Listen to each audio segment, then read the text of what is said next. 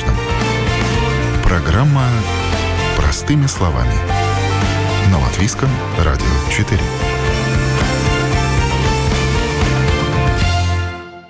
Здравствуйте, друзья! Вы слушаете программу «Простыми словами». У микрофона Алиса Орлова. Наша мотивация – показать такую скучную со времен школьной парты науку, как химия, с совсем иной, веселой и увлекательной стороны. Говорят организаторы международной мем-химической от слова «мем» Олимпиады. Авторы задач – молодежь из Латвии и других стран, объединенной идеей сделать типичную химию смешнее и привлекательнее. Сегодня мы будем говорить простыми словами о химии. Помогут мне в этом составители задач мем-химической олимпиады. Эван Гришкян, ученик Даугавпилской третьей средней школы, Даниил Каргин, ученик Рижской десятой средней школы и ученица школы инженерных наук РТУ Варвара Громова. Здравствуйте. Здравствуйте. Здравствуйте. А давайте теперь по очереди, чтобы слушатели э, услышали вас по отдельности и уже стали привыкать к вашим голосам. Здравствуйте, меня зовут Даниил. Здравствуйте, меня зовут Эван Гришкян. Э, здравствуйте, меня зовут Варвара. Итак, химия сложная основополагающая наука. В какой момент вы решили, что ее нужно делать веселой и увлекательной? Перед тем, как вот ты узнаешь, что вот ты поступил в восьмой класс, у тебя появляется такой интересный предмет, который называется химия. Что ты там ожидаешь? Ты там ожидаешь, что там будут взрывы, красота, э, какие-нибудь там интересные, сложные вещи. Приходишь, и тебя радует интереснейшей лабораторной работы по мере возьмите пробирку воды и погрейте ее. Поздравляем, вода нагрелась. Э, после этого тебя встречают какие-то никому непонятные и особо неполезные задачи без реального практического смысла, э, зазубривание формул, зазубривание реакций, что, что не является поводом заинтересоваться чем-то. Это очень у многих людей отбивает желание, которые иначе могли бы приносить обществу пользу, занимаясь наукой. Повторю немного за Даниилом. На мой взгляд, э, идея как бы создать подобную Олимпиаду возникла, опять же, как какая-то альтернатива, как бы уже классически устоявшимся каким-то школьным или олимпиадным задачам, то есть чтобы привнести, ну и в принципе как бы привлечь как бы новую аудиторию к такой интересной науке, как химия. Я в сравнении с остальными в этом проекте недолго, я присоединилась только летом уже, ближе к концу. А, у меня всегда была проблема, что кроме меня химией в классе не интересует примерно никто, поэтому э, поговорить не с кем. И вот я пришла, собственно, писать Олимпиаду, и я загорелась идеей не знаю, помочь как-то тоже распространять науку, потому что ну, мне она кажется очень интересной, и я думаю, что если ее правильно преподать, то будет интересно большему количеству людей, чем то, как это делают в школе, например. Я зашла в YouTube э, и набрала в поиске химические опыты с. Мне в первую очередь выдало с Кока-Колой и марганцовкой. То есть я так понимаю, что существует какой-то топ популярности. Есть некоторые опыты, которые показывают все, потому что ну, вот это есть как опыты, которые проверены. То есть они всегда работают и всегда нормально выглядят. То есть а именно то, что выпада, выпадает в поиске, обычно обуславливается тем, что, ну, что есть под руками. Например, есть очень много интересных опытов, которые, например, включают в себя использование каких-нибудь концентрированных кислот или сильных окислителей. То есть это то, чего у обычного человека или просто вообще нету, или если есть возможность это получить, то это сложно и очень часто еще и финансово затратно. Может, Эван захочет дополнить. Насколько я знаю, он ведет кружок по экспериментальной химии в своей школе. Э, ну, лично на мой взгляд, э, в топе находятся те опыты, которые являются наиболее какими-то яркими, опять же, с той же целью, чтобы как-то привлечь новую аудиторию, как бы заинтересовать большее количество людей. Как вы понимаете, где наука, а где хайп? Я думаю, Я что думаю... на данный момент, как бы, вообще, в принципе, тут стоит разделять э, не именно как хайп и науку, а стоит разделять как науку и научпоп, как сейчас более э, принято высказываться как бы, несомненно, а, какая-то доля научности в данных опытах есть. Вот. А, как минимум, такие опыты, они могут показать человеку какие-то базисные принципы, что ли, что-то вот в этом духе. Вот. Ну и опять же, как я уже говорил, они могут, э, как если смотреть со стороны научпопа, они могут заинтересовать как бы э, какую-то аудиторию. Вы же тоже этим занимаетесь, популяризацией? Да. Э, через мемы, через вот такой вот интересный... Наш э... подход чуть более другой. То есть в отличие от этих всех опытов, где предлагается просто посмотреть, о, прикольно, я так могу сделать сам, и что? А, мы больше акцентируем наше внимание на этот вопрос, и что дальше? В принципе, в основном аудитория — это обычные школьники, обычные люди, которые просто вот услышали, захотели, пришли. А, что они в первую очередь видят на Олимпиаде? Они видят 30 листов бумаги, просто большой такой документ а, становится чутка страшно. Там достаточно много приправлено все это там матанчиком, циферками и так далее. Но интересно другое. Если ты начнешь вчитываться, появляется очень много интересных сюжетов, но которые тебя реально способны завлечь.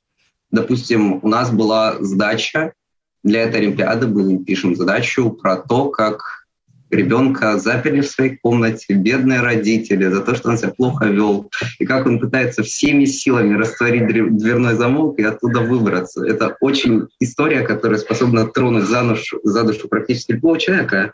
А, то есть она вызывает, так сказать, сочувствие героям задачи. Но я думаю, про эту тему лучше будет спросить Варвару, потому что в основном за сюжет и задачи отвечает все же она.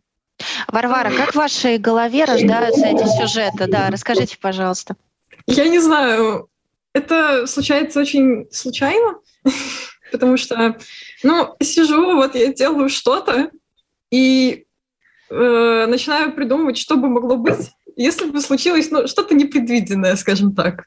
Или, например, я думаю, там, какую-нибудь историю из жизни, переделываю ее, и выходит что-то более интересное. У меня был опыт письма каких-то рассказов, еще чего-то, и из этого можно было взять какие-то основы для задач. Только потом в этот сюжет добавляется химическая часть, и так получается задача.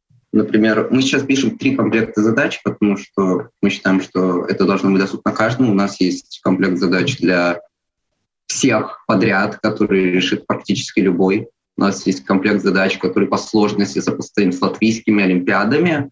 И у нас есть вот наша изюминка, так сказать, это то, что мы считаем одним из лучших наших детищ. Это задача уровня студентов так магистратуры, которые в основном написаны под кальку Международной Олимпиады по химии, где знания нужны достаточно большие. Э, мы собрали из некоторых стран лауреатов этой Олимпиады, которые реально сами участвовали, сами понимают, что тут происходит, и попросили их просто написать наиболее пародийную задачу насчет этой Олимпиады, которую могут придумать. Проблема в том, что после этой Олимпиады, скорее, обычные Олимпиады не будут приносить так много удовольствия, они будут просто восприниматься как такой тренировочкой. Огромная проблема нашей Олимпиады по по замечаниям с прошлых, это тот факт, что участникам сложно сконцентрироваться на решении из-за постоянных приступов смеха. Напоминаю, что сегодня мы говорим простыми словами о химии. Помогают мне в этом составители задач Международной мем-химической олимпиады Эван, Даниил и Варвара. Э, скажите, химические мемы смешны только для тех, кто знает контекст, то есть это как э, такой шифр некий, понимать который может только посвященный зависит от шутки. Например, я могу начать шутить про какой-нибудь диэтилазодикарбоксилат. Никто из вас не поймет, наверное, шутку. Ну, видно, что другие организаторы засмеялись, а, но непосвященный сразу не поймет. А, самое интересное в названии этой молекулы то, что ее аббревиатура пишется как латиницей DEAD. То есть с английского дословно переводится как мертвый. То есть надо понимать контекст для большинства шуток, но есть и банальная тема. Да, давайте еще, может быть, объясним какие-то шутки и мемы, потому что э, наверняка к нам присоединились заинтересованные слушатели, а все-таки у нас программа разъясняющая. Как еще понимать химический юмор? Ну, в принципе, есть э, один анекдот. Как бы заходит не он в бар, садится за стойку, его к нему подходит бармен, спрашивает, что вы будете брать. А не он сидит и не реагирует. как бы есть вот такая вот шутка, и как бы суть этой шутки заключается в том, что неон, он как является, собственно, благородным газом, а, а из уроков химии мы помним, что благородные газы, они, в принципе, ну, являются также еще инертными. Вот, и по сути, как бы тут идет именно вот к этому отсылка, что инертный, то есть что значит, что он не реагирует ни с какими веществами. Вот, то есть это такая своего рода шутка. Из этого выходит, что научные темы э, вполне себе поддаются юмору. А на какие темы каждый из вас бы шутить не стал никогда? В Олимпиаде у нас регулярно проступают шутки про отношения, после которых авторам задач становится чрезвычайно стыдно. Э, поэтому, наверное, все-таки юмор, касающийся личных дел людей, это достаточно табуированная тема. Я бы ни в коем случае не стала шутить о чужих проблемах, э, болезнях и в любом таком недугах. Это вообще. тоже факт. То есть мы все-таки оставляем возможность как бы в каком-то шутить меру над теми же организаторами данной Олимпиады. Как бы мы периодически там какие-то шутки составляем, какие-то задачи. Но лично для меня табуированная тема была бы все-таки, наверное, какая-то политика. Все-таки мы стараемся сохранять в этом плане какой-то нейтралитет. Все-таки как более международная Олимпиада. Также в задачах встречаются просто ну, имена наших знакомых, там, общих друзей и так далее, чтобы, я не знаю, как-то оставить небольшую пасхалочку для них, потому что, скорее всего, они будут писать. И они, скорее всего, поймут, что это про них, а остальные не поймут. Как бы. Мы в любом случае стараемся делать юмор общепонятным. То есть перед Олимпиадой мы все-таки стараемся обычно прогнать задачу через какого-нибудь одного или двух знакомых, которые как бы не связаны с юмором, который напрямую описывает задачи, просто чтобы понять, насколько им лично нравится содержа... содержимое. Да, это фильтр на сложность, я так скажу, потому что сейчас этим фильтром какой-то степени выступаю я, потому что я примерно понимаю, что могут решить дети моего возраста. И очень часто за, за, за этот лимит э, остальные переходят. И поэтому довольно важно, чтобы кто-нибудь потом просто прошелся по всем задачам, на свежую голову сказал, что можно, что сложно. Расскажите, а как у вас вообще этот рабочий процесс э, проходит? Вы собираетесь вместе? Важно ли вам э, взаимодействовать друг с другом постоянно, как все-таки автором задач? Изначально мы делим обязанности. Кто что делает. У нас есть три комплекта задач, в каждом по 8 задач. Трех уровней сложности, 8 задач. Для каждой задачи мы плюс-минус понимаем тематику. Каждый пишет свою задачу. Это занимает где-то обычно месяц-полтора-два. Потом выбирается один-два человека, которые берут это все просто верстают, чтобы получилось нормально внешний вид. И затем уже организации разного спонсорства, э, собственно, проведением Олимпиады и так далее уже занимаемся все вместе, но сам процесс написания в основном раздельный, каждый пишет свое. Писать вместе такое количество заданий — это достаточно сложно, и тогда пропадает эта штука, что каждой задаче есть вот какой-то свой особый юмор, своя особая тема, которую надо понять. Я опять же дополню Дани, я, например, пишу задачи по органической химии, вот, и как бы, как правило, эти обязанности, они распределяются, э, отталкиваясь от того, как бы, кто в какой области больше как бы углублен. То есть Даник, насколько я помню, пишет по неорганической общей химии. Вот. У нас также еще есть э, Владислав Тищенко, который занимается задачами по физической химии. Ну и, соответственно, как бы те же задачи дизайна. Вот э, как бы у нас есть люди, которые отвечают также за все это дело. Но мем — это же в общем понимании это картинка. Я бы сказала, что в последнее время понятие мема сильно расплылось. В принципе, как бы если разбирать, э, что такое мем, это, в принципе, как бы является какая-то своего рода шутка. Это не обязательно должна быть какая-то картинка, но, по сути, да, изначально, как бы, когда зарождалось, в принципе, вот это вот все дело, в принципе, когда эти мемы только-только начали появляться на просторах интернета, да, это были, в принципе, картинки какие-то, как бы, видео, вот, но, в принципе, мем, да, он не обязательно должен ограничиваться как бы каким-то визуальным форматом, то есть это может быть также текст, это может быть тот же анекдот, в принципе, вот, то есть это своего рода как бы часть поп-культуры, можно так сказать. Ну, в вашем случае вы э, заявляете, что участвовать в Олимпиаде может абсолютно любой желающий. Я так понимаю, у вас тоже нет какого-то потолка ограничения по возрасту. То есть это может быть и школьник, это может быть и его дедушка, условно говоря. Все ли понимают, э, дедушки понимают, что такое мемы? А, ну, опять же, несомненно, как бы чувство юмора у каждого человека свое, и как бы оно субъективное.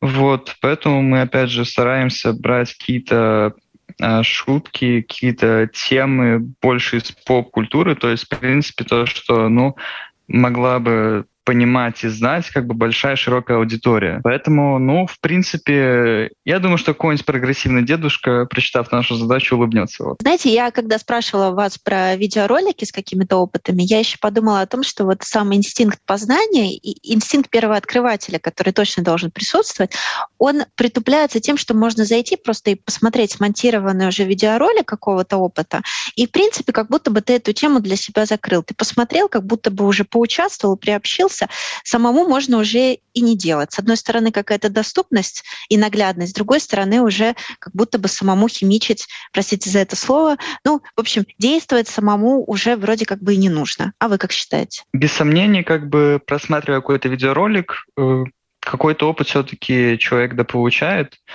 но опять же тот же опыт, то есть это тактильная работа, это, в принципе, как бы работа с лабораторной посудой, взвешивание веществ и как бы их аккуратное смешивание.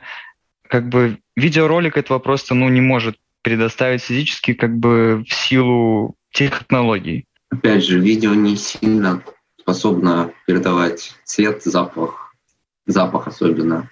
Поскольку мы говорим об Олимпиаде, и там все-таки, вероятно, есть какие-то свои первые места, вторые, третьи места, и все мы знаем, что, например, есть такое выражение «главное не победа, а участие», если так порассуждать, есть ли смысл быть в химии, если не быть первооткрывателем? Вот просто участвовать, а не побеждать. Объективно есть. Почему? Я считаю, что участие все равно в любом большинстве людей оно вызывает две эмоции. Первое, мне не нравится, я это больше делать не буду. Второе, мне понравилось, но я не оказался лучшим. Я не, не добился. Что я могу сделать, чтобы добиться? Как я могу себя улучшить? То есть мы хотим, вот, используя шутки и так далее, как можно меньше людей, чтобы после нашей Олимпиады уходило с первым настроением чтобы все-таки больше людей уходило в настроение «у меня есть к чему стремиться, у меня есть желание, у меня есть желание самосовершенствоваться, начинать самому читать, что-то изучать. Э, за счет того, что у нас Олимпиада, она командная, э, наша Олимпиада она нацелена на то, что э, как бы за счет вот этой вот командной работы участники, они как бы лучше как бы и больше будут оттачивать вот этот вот навык коммуникации и, в принципе, опять же, распределение тех же обязанностей, как и, в принципе, у нас. То есть это тоже распределение э, решения тех же задач в условиях ограниченного времени. То есть там условно дается 3 часа, 5 задач, и вот как бы э, участники команды, они должны будут все это дело, э, отталкиваясь от своих способностей, как бы разделить.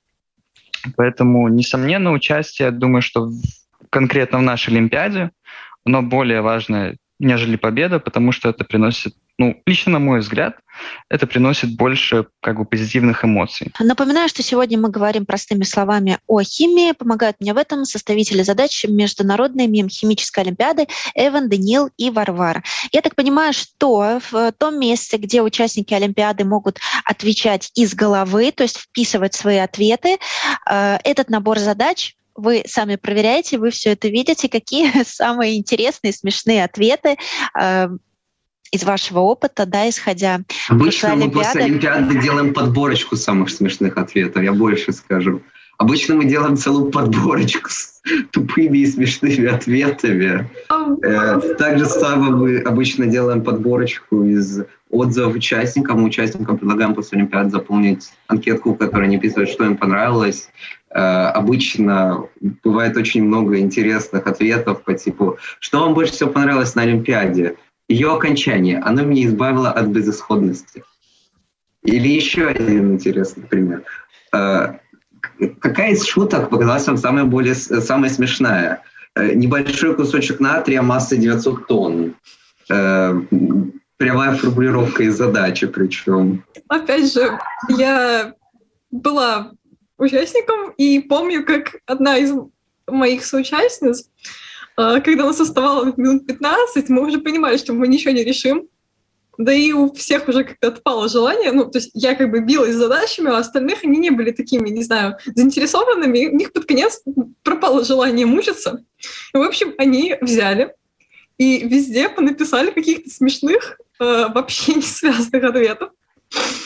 И, насколько я понимаю, потом организаторам было довольно забавно это все проверять. Ответы были придуманы специально, чтобы быть смешными, а не чтобы быть правильными. Вы знаете, я смотрю один канал с э, уроками истории, и я часто вижу, э, что есть э, комментарии под видео. Вот если бы в мои школьные годы у меня был бы такой учитель, я бы обязательно учил историю, я бы обязательно знал ее лучше. Вот какой набор, может быть, факторов дает вот этот момент увлекательности, когда предмет тебе становится действительно интересен. Что на это влияет? Я выскажу достаточно непопулярное мнение, но первое, что я считаю, это отказ от учебников. Потому что большинство школьных учебников, они составлены достаточно безграмотно.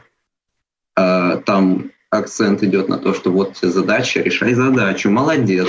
Вот тебе есть факт, запомни факт, молодец, по головке погладим, не запомнил, будет тебе плохо. И вот этот подход, он очень убивает все желание учить что-то самому. Потому что ты будешь учить ровно то, что тебе надо, чтобы тебе не было плохо. Ну, я, и пожалуй, в каком-то месте, да, соглашусь с Даником. Есть много хороших учебников, э, но к сожалению, реально хорошие учебники по какой-то причине в школах не особо сильно используются. Но в основном это объясняется тем фактом, что э, куда лучше по качеству учебники для высших учебных заведений, нежели для школ, потому что там даже там стиль изложения куда более интересный и увлекает тебя как читателя.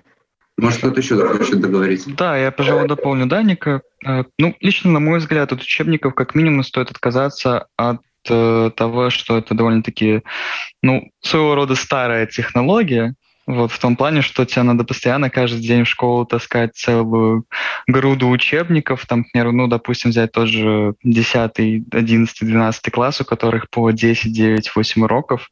Вот и представьте, что на каждый урок надо брать как бы учебник, то есть, если так как бы считать, то как бы вес сумки выходит порядка 7-8 килограмм, ну и как бы несомненно это какая-то тяжесть, это какая-то нагрузка. Ну, да, конечно, это можно рассматривать как какой-то своего рода спорт, но все же не думаю, что это особо как бы хорошо как бы влияет на осанку как бы ученика.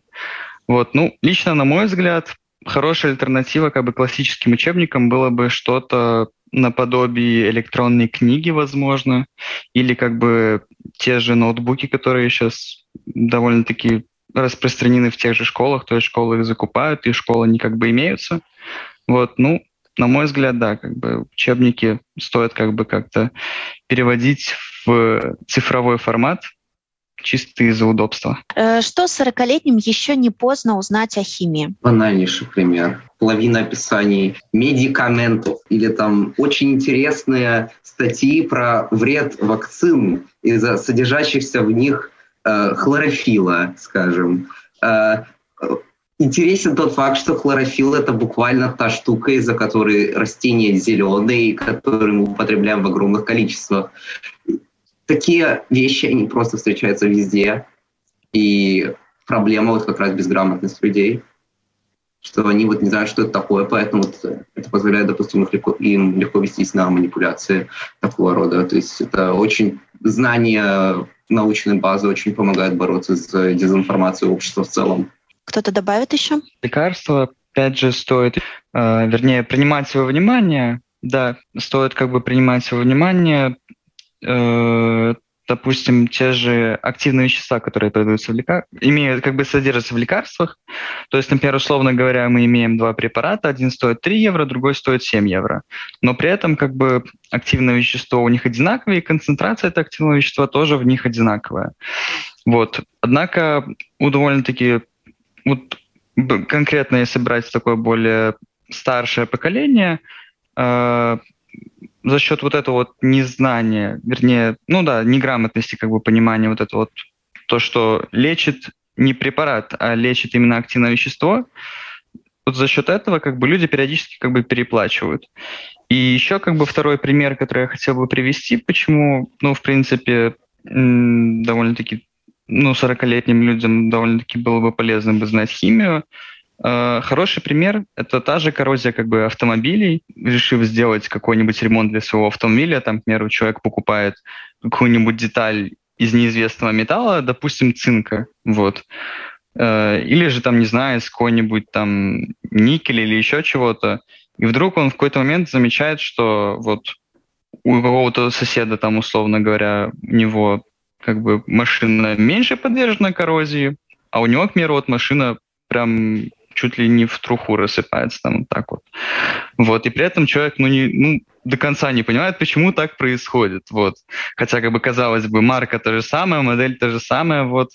Однако вот разница, вот, допустим, вот в состав, химическом составе этих двух деталей, она играет большую роль, потому что, к примеру, если мы возьмем какой-то активный металл, здесь Даник меня сейчас поправит, э, если мы возьмем какой-то активный металл, там, к примеру, тот же цинк, то, к примеру, там, условно говоря, если мы сделаем какие-нибудь там, ну, не знаю, к примеру, какую-нибудь какой-нибудь трубе сделаем оцинковку, то мы заметим, что машина будет меньше подвержена коррозии за счет того, что э, этот цинк, он будет играть роль своего рода восстановителя, то есть, ну, будет образовываться... Вместо так, машины будет растворяться цинк. Да, будет растворяться труба, а не машина. Вот. Как бы если взять наоборот менее активный металл, то есть у нас будет труба там, ну, условно говоря, из свинца, ну, конечно, такого не может быть, ну, как бы условно говоря, то у нас будет растворяться именно машина, а не труба. То есть у нас, по сути, по итогу там как бы через лет 5-10 у нас от машины останется только одна вот эта вот труба. У нас утренняя программа, и кто-то сейчас слушает нас э, в машине, кто-то, может быть, пьет первую чашку кофе, кто-то посуду, может быть, моет э, домохозяйка, да.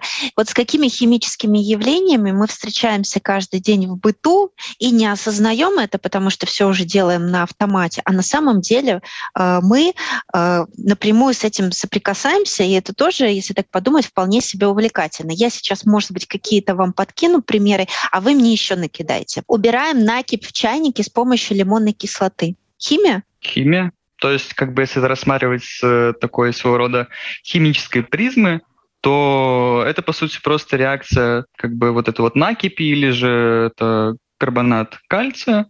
То есть это реакция карбоната кальция с лимонной кислотой. У нас получается в итоге растворимое вещество, накипь пропадает, чайник становится чистым. Соду гасим уксусом, чтобы потом что-то испечь. Бабушки вот пекут, и по рецепту им нужно это сделать. Химия? Алгоритм тот же самый, что и с натрий, кстати. Да, да, у нас образуется углекислый газ, который делает нашу выпечку более пышной. Поэтому, да, химия, несомненно. Утреннее чаепитие. Значит, выдавили в черный чай сок лимона, э, заварка посветлела. Химия? Химия, химия, как бы в тех же, в том же чае, кофе и в многих других растениях, в принципе, содержится много красящих веществ, которые могут играть свою роль индикаторы среды. То есть э, я думаю, что кто-то да должен, в принципе, вспомнить те же уроки химии, тот же, тоже изменение цвета при добавлении кислоты или щелочи.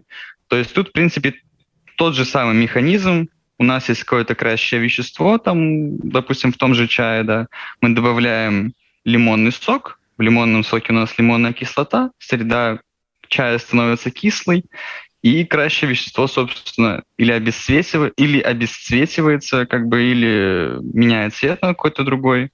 То есть, да, в принципе, химия. Что-то еще в голову пришло?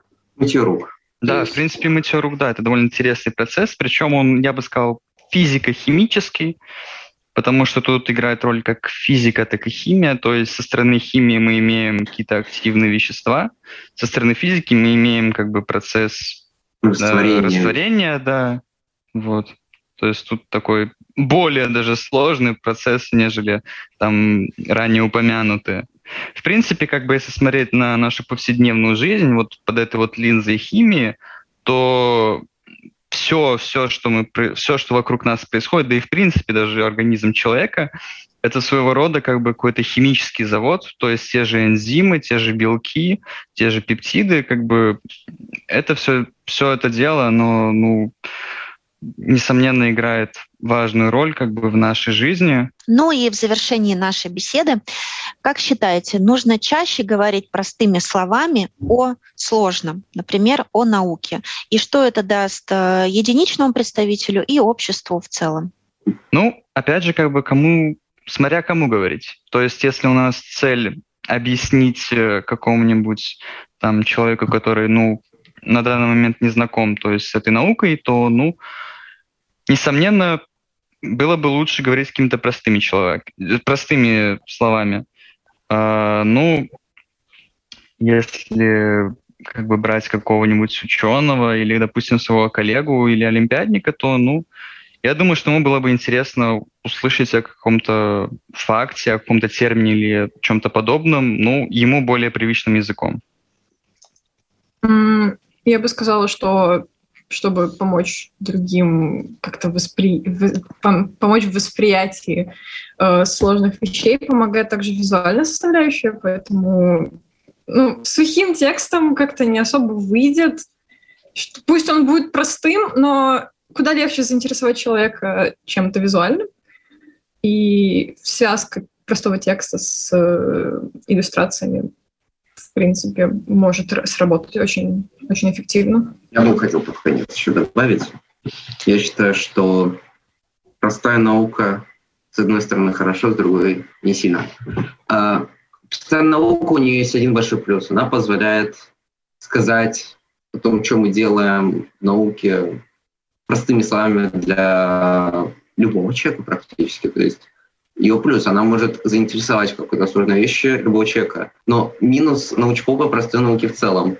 А, простыми словами достаточно сложно описать то, что вот сейчас занимается вот сейчасшняя наука. Вот я работаю в лабе, занимаюсь CH-функционализацией, используя кобальт. Я вот не смогу простыми словами вот обычному человеку объяснить, что такое вот эта CH-функционализация.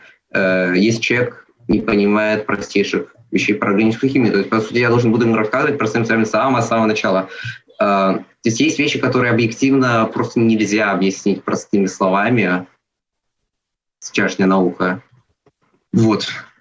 Но, в принципе, простая наука, у нее есть одна цель, которую она должна нести. Она должна заинтересовать человека в том, чтобы он захотел уже сам постигать более сложную науку.